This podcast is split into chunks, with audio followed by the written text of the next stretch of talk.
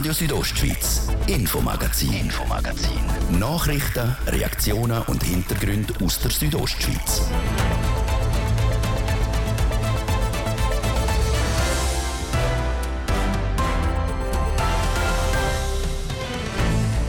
Corona-Leaks aus dem Bundeshaus. Der Bundespräsident Alain Berset ist angeschlagen. Der Andrea Masüger, Präsident vom Schweizer Verlegerverband, zitiert dazu der Altbundesrat Guspin. Indiskretionen sind Teil des Systems. Auch Bundesräte sind weder Engel noch Teufel. Die anderen Themen sind Aufladen anstatt Tanken. Das wird auch in der Schweiz immer beliebter. In Graubünden aber haltet sich die Nachfrage nach Elektroautos in Grenzen. Zum Thema alternative Antrieb, auch das brennende Elektroautos.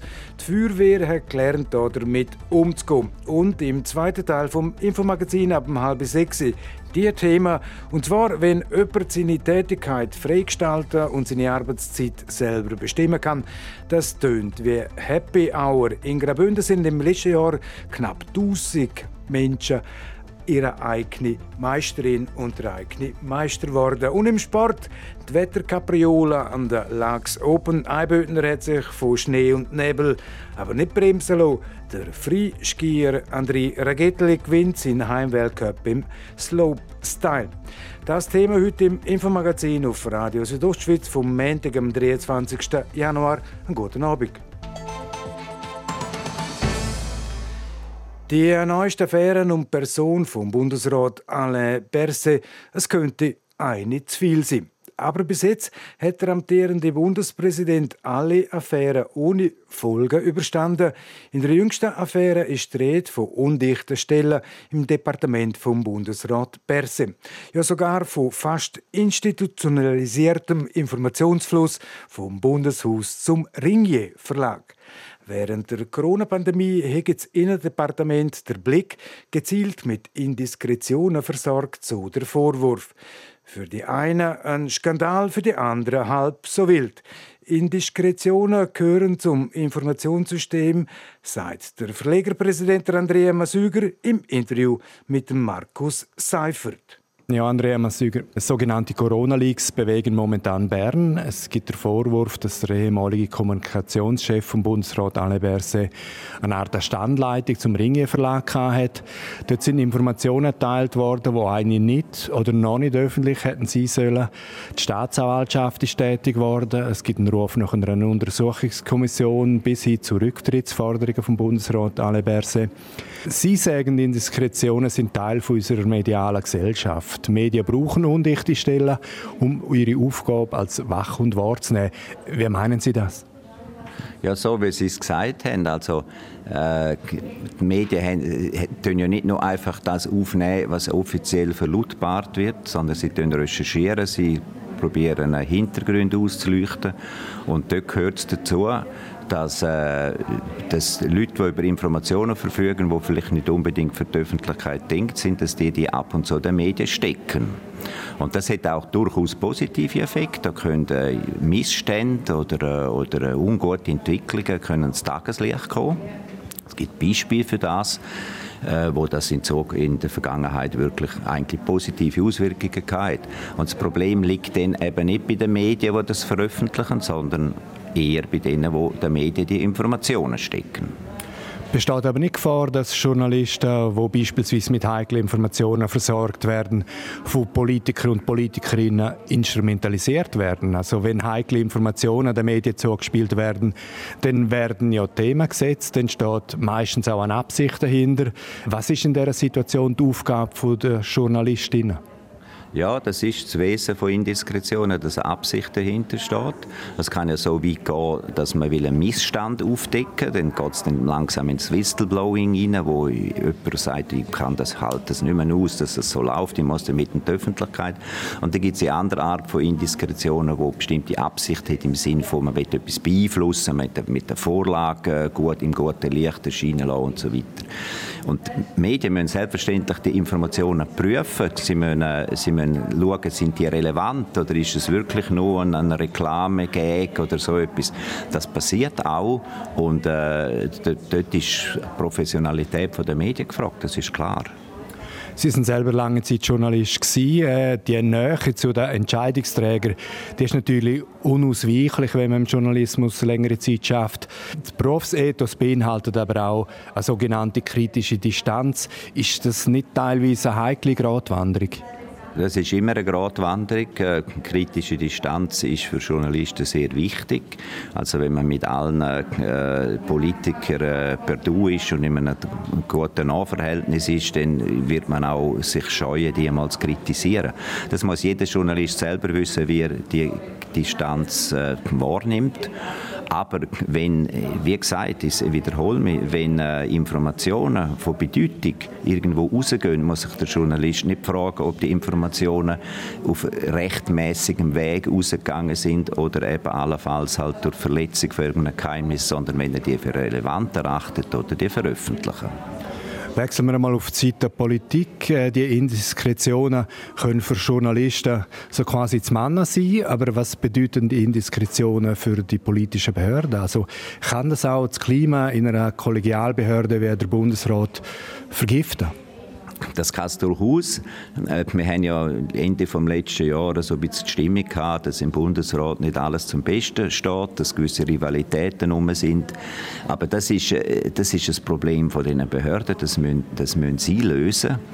Und äh, man muss aber auch, auch da sagen, es ist, ich habe nicht das Gefühl, dass die Situation jetzt besonders gravierend ist im Bundesrat mit dem Vertrauen. Wir haben so, so Fälle von gehäuften Indiskretionen immer gehabt in den letzten 20, 30 Jahren bei verschiedenen Bundesräten, Pascal äh, beim Bundesrat Merz, bei der Frau Galmire hat es das auch gegeben. Und der Bundesrat äh, hat es ja gerne mal selber gesagt, Indiskretionen sind Teil des Systems. Wir sind weder Engel noch Teufel. Jetzt gilt äh, für die Betroffenen die Unschuldsvermutung. Aus Ihrer Sicht sind die Rücktrittsforderungen an den Bundesrat Berse sind die übertrieben? Also, es ist ja eigentlich nicht das erste Skandälchen. Äh, es gibt eine angebliche Liebesaffäre mit Erpressungsvorwürfen. Es hat einen Privatflug gegeben mit Misstönen in Frankreich. Ist der Alain Berse einfach ein bisschen unglücklich unterwegs?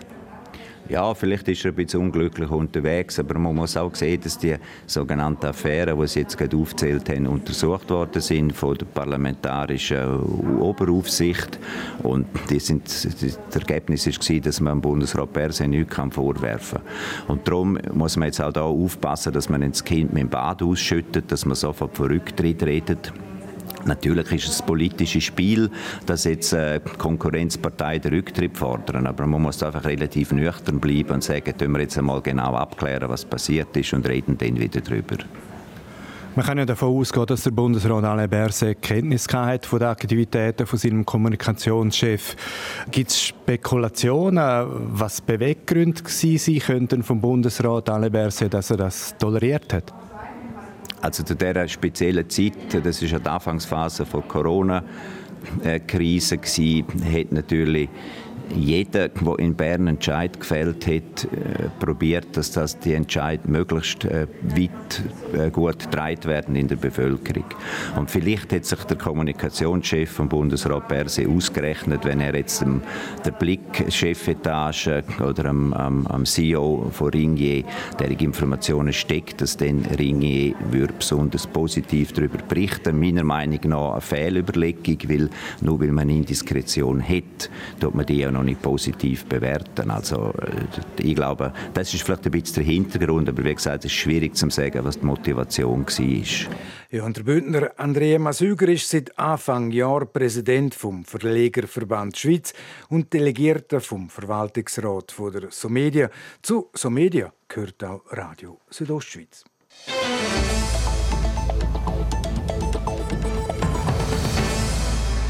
Man hört sie kaum, wenn sie auf den Straßen unterwegs sind, höchstens ein Luftstrom, Elektroauto. Immer mehr werden verkauft. Allein im letzten Jahr in der Schweiz hat der Anteil der Neuwagen mit alternativen Antrieb etwa ein Viertel beträgt. Schweizweit sind über 110.000 reine Elektroautos auf der Straße unterwegs. Wie hoch der Anteil bei uns im Kanton Graubünden ist und ob die Leistung wegen der kalten Nacht momentan die Elektroautos einschränken können, das jetzt im Beitrag von Andrea Sabadi. Bei einem Elektroauto kommt der einen oder dem anderen am ehesten der Tesla als erstes in den Sinn. Eines der bekanntesten Elektroautomodelle. Mittlerweile ist es aber nicht mehr das einzige. Verschiedenste Autohersteller haben angefangen, auf Elektroautos zu bauen. In der gesamten Schweiz sind über 100.000 E-Autos verbreitet. Laut Bundesamt für Statistik sind über 2.000 davon im Kanton Graubünden. In anderen Regionen, wie beispielsweise der Stadt Zürich, sieht der Anteil deutlich höher aus. Aus dem Grund, wie der Präsident vom Autogewerbverband Sektion Graubünden, der André Ziesler, sagt. Bei uns sind doch die Distanzen in der Regel ganz andere. Und wenn man vielleicht vom Engadin auf Chur rausfährt und dann wieder zurück ins Engadin, dann genügt einfach ein Auto mit 200 Kilometer Reichweite nicht, weil dann muss man in Chur laden können. Und da sind halt einfach ganz andere Gegebenheiten als eben vielleicht in einer Großstadt oder in einer Agglomeration, wo man das Auto nur 40 oder 50 Kilometer braucht. Darum sage auch der Anteil an E-Autos im Kanton Graubünden der Erwartungen entsprechend zu der André Ziesler weiter. Gerade bei so Distanzen muss auch irgendwann wieder aufgeladen werden. Vermehrt schaffen sich Privatpersonen so eine Ladestation für daheim an. Doch wie sieht es mit den öffentlichen Ladestationen im Kanton aus? Die Ladestationen nehmen laufend zu. Also da kommen fast wöchentlich oder monatlich neue Ladestationen dazu. Also rein vom Ladekapazität her sollten wir bald auf dem Stand sein, dass es mir auch wesentlich mehr Elektroauto verträgen würde im Kanton Graubünden. Und die Ladestationen werden im Winter auch müssen mehr gebraucht werden als im Sommer, weil kalte Temperaturen können die Leistung vom E-Auto einschränken. Wir müssen vielleicht davon ausgehen, dass man ein Viertel von der Reichweite einbüßt. In der Regel genügt es ja auch dann noch. Bei einer durchschnittlichen Kilometerleistung von 40 Kilometer pro Tag hätte man also sicher genügend Reichweite, wenn man in der Nacht wieder aufladen kann. Also im Winter ist mit weniger Leistung vom E-Auto zu rechnen. Und gerade bei so kalten Tagen heizt man im Auto gerne mal ordentlich auf. Das aber schränkt E-Autos bei der Reichweite nicht ein. Die Elektroautos haben eine Heizung eingebaut, die kann man einstellen, dass das Auto vorheizen tut und durch das dann auch der Verbrauch wesentlich reduziert, weil ja das ganze Innenraum bereits aufgewärmt ist und nicht noch während dem Fahren muss aufgewärmt werden. So muss man sich also im Elektroauto nicht entscheiden zwischen länger fahren oder weniger frieren. Der Anteil von Benziner- oder Dieselfahrzeugen gegenüber E-Autos ist immer noch viel höher. Das wird sich aber in Zukunft noch noch ändern, wie der André Ziesler erklärt. Vor allem, weil die Breite von Fahrzeugen, also die Masse von Fahrzeugen immer mehr zunimmt. Im Gegenzug der herkömmliche Verbrenner immer weniger verbreitet wird sein, weil es einfach die Antriebskonzepte nicht mehr fördern tun.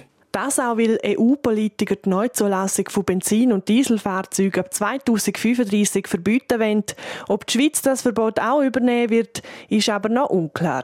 Trotzdem wird es zukünftig immer mehr Elektroautos auf dem Markt geben. Und das fordert auch die Rettungskräfte, wie zum Beispiel die Feuerwehr. Sie machen das schon und werden sich noch mehr mit Elektroautos auseinandersetzen müssen. Denn beim Unfall von einem Elektroauto gibt es zusätzliche und andere Gefahren, die zu beachten sind wie die Feuerwehren sich auf die Ernstfälle mit Elektroautos vorbereiten und was der Rettungskräfte kann weiterhelfen, hören wir im Beitrag von Andrea Sabadi. Bei einem Unfall mit einem Elektroauto kann es ziemlich kompliziert für die Rettungskräfte wie beispielsweise der Feuerwehr werden. Gerade wegen der Elektrizität und dem Akku, wo sich im Fahrzeug befindet, ist bei Unfällen noch mehr Vorsicht geboten als sonst, wie der Kommandant vom Feuerwehrstützpunkt Dusis, der Marco Cereghetti, sagt. Jeder hat Angst davor, die Batterien explodieren und schlussendlich kann man sagen, ein E-Auto vom Brand ist fast wie ein normales Auto von der Häufigkeit.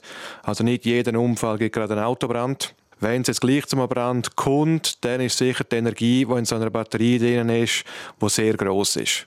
Weil das Problem ist, das Wasser, das Löschwasser kommt nicht so einfach überall her an die Batterie. Das macht den ganzen Einsatz einfach länger. Andere Löschmittel sind zwar auf dem Markt vorhanden, aber die sagen die alle noch sehr neu. Darum warte ich mal lieber ab und schaue, ob es funktioniert, bevor man da teuer investiere. So der Marco Cerighetti weiter. Wo aber die Feuerwehr sicher jetzt schon investiert, ist in Weiterbildungen. Was gibt es auf dem Markt, was gibt es für Lösungen, was machen andere Feuerwehren und da probieren wir so selber auch unsere Leute permanent weiterzubilden. Also wir haben da auch schon Garagen eingeladen mit E-Auto, mit Hybridauto, wo man die einmal aufgemacht hat, wo man geschaut hat, wie sieht das einwendig aus, wo sind da die Trennschalter, wie sieht das live überhaupt eben aus. Informationen zum Inneren eines E-Auto kann man auch auf einer sogenannten Rettungskarte sehen. Vor allem bei Fällen, wo das Auto muss offen geschnitten werden damit die Fahrerin oder der Fahrer kann befreit werden kann die sehr hilfreich sein. Jeder Hersteller tut von ihren Fahrzeug so eine Karte machen, wo ich einen Querschnitt habe, wo ich Seitenansicht habe, aber auch die Ansicht von oben ab, wo hinterlegt ist, wo sind Gefahren, wo ist ein Airbag, wo sind Gurtstraffer, wo sind Verstärkungen von der Karosserie, wo man jetzt nicht schneiden kann, weil es zu stabil ist, wo man so Informationen schnell für einen Rettungsüberblick hat. Doch eher ein kleinerer Teil der Autoverkäufer macht die Käuferinnen und Käufer auf die Rettungskarten aufmerksam. Darum sind sich die meisten nicht bewusst, dass es so eine gibt. Auf der Seite von TCS gibt es aber die Möglichkeit, zu jedem Fahrzeugmodell so eine Rettungskarte abzuladen und es gibt auch einen ganz bestimmten Ort, um sie im Auto deponieren. In der Regel sagt man die Rettungskarte in der Sonnenblende vom Fahrer. Das ist dort, wo man schnell dazukommt. Der Fahrer hockt immer drin, das ist dort, wo man am schnellsten schaut. Es kann also bei einem Ernstfall der Rettungskräfte viel Zeit einsparen und Leben retten. Also die Rettungskarte vom Auto unter der Sonnenblende vom Auto versorgen. Es ist gerade eine Minute ab halb sechs. Jetzt eine kurze Unterbrechung. Werbung, Wetter und Verkehr. Erlebt Faszination Biathlon hautnah in Lenzerheide. Südostschweiz präsentiert vom 25. bis 29. Januar 2023 die Biathlon-Europameisterschaften im Home of the Shooting Stars. Tickets unter lenzerheide2025.ch Damien Lin für Seat. Take one. Die Seat Move Sondermodelle mit attraktiven Kundenvorteilen wie zum Beispiel 7.550 Franken beim Seat Ateca Move FR. Jetzt zuschlagen. Mehr Infos unter seat.ch oder beim offiziellen Seat-Partner. Das Wetter präsentiert von disco-fox.ch.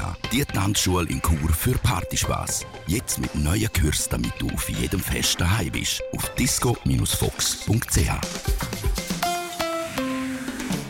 Der Rest vom heutigen Tag ist im Norden eher noch freundlicher. Im Süden kann es dazwischen ein paar Flocken geben. Morgen Dienstag gibt es in der ganzen Südostschweiz wieder Aufhellungen und es wird auch recht sonnig. Die Höchsttemperaturen morgen auf der Lenzer Heide wird es 0 Grad, Zamaden minus 2.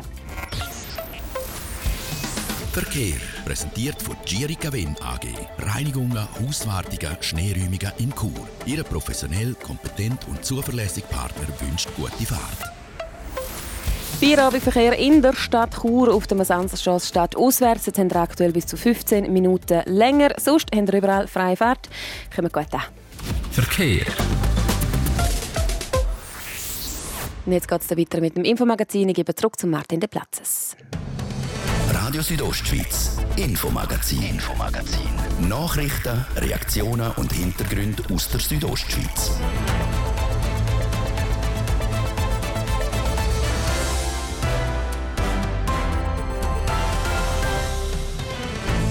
Präzise dreieinhalb Minuten ab um halb sechs auf RSO. Jetzt die Themen. Wenn jemand seine Tätigkeit freigestaltet und seine Arbeitszeiten selber bestimmen kann, dann tönt sich das an wie Happy Hour und im Sport Wetterkapriolen an der Lags Open. Ein Bündner hat sich von Schnee und Nebel aber nicht bremsen lassen. Wir kennen es. Also die allermeisten von uns am Morgen früh läutet der Wecker bei den allermeisten und es heisst aufstehen und abgehen, arbeiten. Entweder man ist es wo in einer Anstellung drin oder man ist selbstständig, selber Chef und Chefin. In unserer Wochenserie stellen wir verschiedene Leute vor, die eben genau diesen Schritt in die Selbstständigkeit gemacht haben. Wie viele neue Firmen im letzten Jahr gegründet worden sind und was für Trends sich im Kanton Graubünden zeigen, darüber berichtet Jessica Müller. Ob sich es wo anstellen lassen oder selbstständig arbeiten, egal für was man sich entscheidet, beides hat seine Vor- und Nachteile. Der Entscheid für die Selbstständigkeit fällt in Graubünden etwa 900 Mal pro Jahr.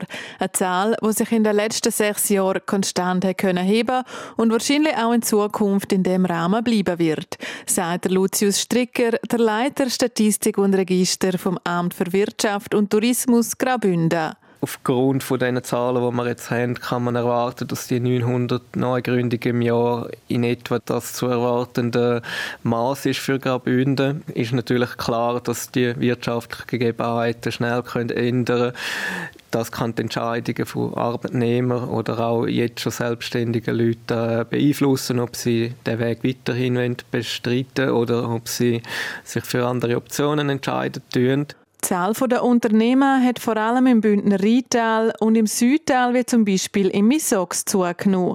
Aber nicht in allen Wirtschaftssektoren werden gleich viele Betriebe gegründet. Wenn man ein bisschen geht in die Unternehmensstruktur schaut, wo die Zugänge am grössten, respektive eher kleiner sind, stellt man natürlich die ganze äh, Digitalisierung oder auch die ganze Dienstleistungsorientierung von Wirtschaft, die Zunahme vor allem im Tertiärsektor fest. Rückläufig ist das Volumen der Landwirtschaftsbetriebe zum Beispiel. Von diesen rund 900 Betrieben, die pro Jahr gegründet werden, bleiben aber nicht alle ewig erhalten. Es gibt jährlich nämlich fast genauso viele Schliessungen.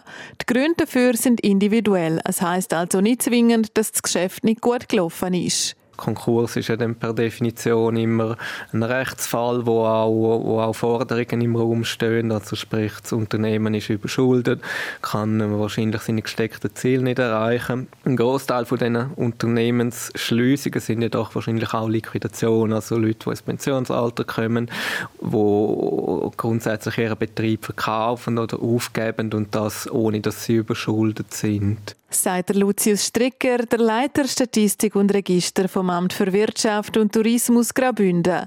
Die Informationen zu der Firma Neugründungen respektive Schliessungen zeigen die aktuellsten Zahlen bis zum Jahr 2020. Ja, und morgen an dieser Stelle stellen wir jemanden vor, der eben diesen Schritt in die Selbstständigkeit gewagt hat. Sie hat sogar ihr Hobby zum Beruf gemacht.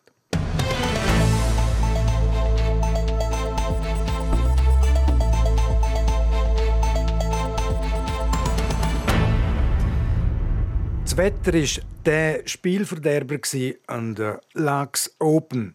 Es hat der ganze grosse Freestyle-Show einen Strich durch die Rechnung gemacht und doch ein Teil der Wettbewerb können stattfinden. Zum Glück für Graubünden hat es nämlich einen geilen Heimsieg gegeben, Serena Zinsli.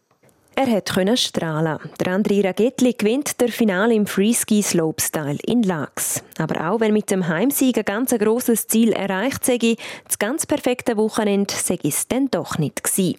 Der Tag hat zwar recht schwierig gestartet, es war extrem ähm, bewölkt, gewesen, schwierige Sicht, es am Schneien, mein Training war wirklich auch nicht der Hammer. Gewesen. Aber zum nachher meinen ersten Lauf perfekt landen und heute hier am Heim-Heim-Weltcup gewinnen, ist, ist unglaublich. Man hört es schon raus, überschattet worden sind die diesjährigen Lux Open von einem Haufen Wetterpech.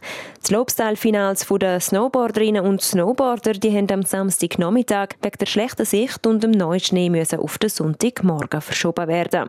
Und auch am Samstagabend hat es nicht besser ausgesehen. Auch der Halfpipe-Final, das Highlight vom Lux Open, hat wegen dem schlechten Wetter nicht durchgeführt werden. Glück also hat der Slopestyle-Final der Männer im Freeski mit dem André Ragetli stattfinden Und gleich, das Wetter beeinflusst den Run der Athletinnen und Athleten jeweils stark. Du musst den ganzen Lauf anpassen. Natürlich hätte ich einen viel schwierigeren Lauf machen können, wenn es jetzt perfekt Wetter gewesen wäre. Aber das habe ich halt nicht zeigen können mit dem leichten Schneefall, mit der schlechten Sicht. Dann ist auch wichtig, dass man sich adaptiert und dann halt ein bisschen abschraubt. Dafür sicher immer bis ganz unten kommt vom Lauf und auch sauber. Sauber ist immer wichtig. Trotz der schwierigen Wetterbedingungen fällt das Fazit vom Organisator der Lux Open, Donald Nader, positiv aus. Grundsätzlich sei er zufrieden mit dem Wochenende. Wichtig war, dass wir bei diesen zum Teil widerlichen Wetterverhältnissen doch ein paar Sachen können machen und gute Bilder und gute Performance von den Athleten. Zum Glück nicht nur Snowboarder, sondern auch Freeskier.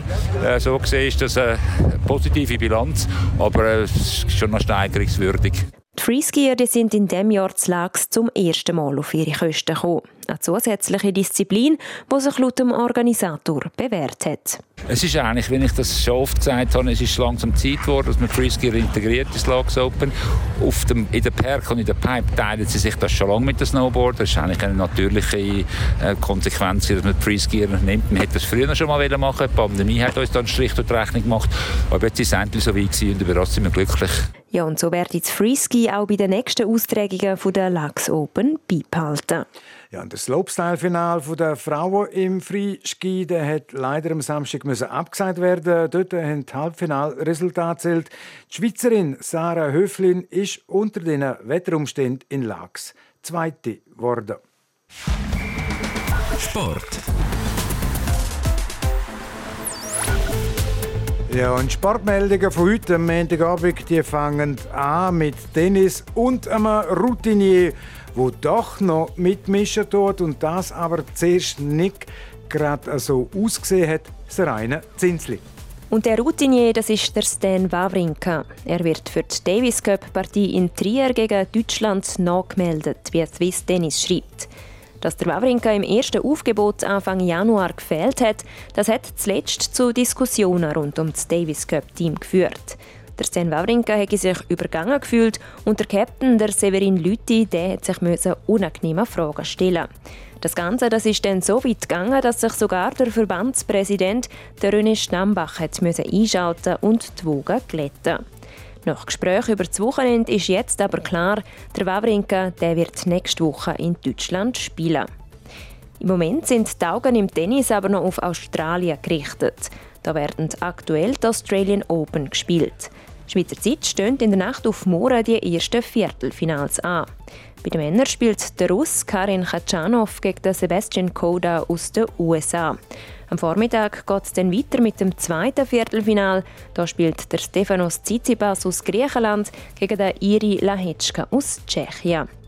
Bei den Frauen spielt in der Nacht auf morgen die Jelena Rybakina aus Kasachstan gegen die Ostapenko aus Lettland. Später treffen dann die Amerikanerin Jessica Pegula und Viktoria Azarenka aus Weißrussland aufeinander.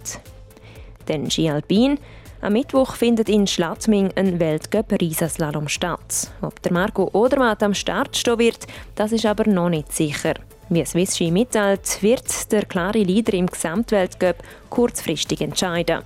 Der Marco Odermatt hat am letzten Freitag in der ersten Abfahrt in Kitzbühel einen knappen Sturz verhindern. Es hat ihm aber einen Schlag ins Knie gegeben. Darum ist er noch nicht sicher, ob er starten wird. Und zum Schluss noch Eishockey. Auch in der National League steht heute noch ein Spiel auf dem Programm. Die Lions die spielen daheim gegen den EV Zug. Und die Lions die stehen vor einer heiklen Aufgabe.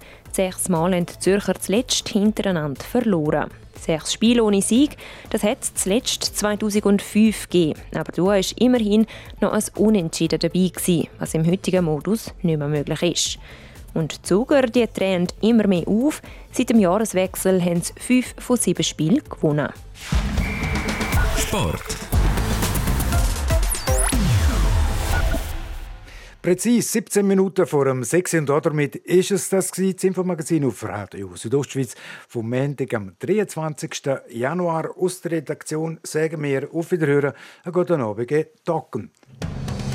Radio Südostschweiz, Infomagazin, Infomagazin. Nachrichten, Reaktionen und Hintergründe aus der Südostschweiz.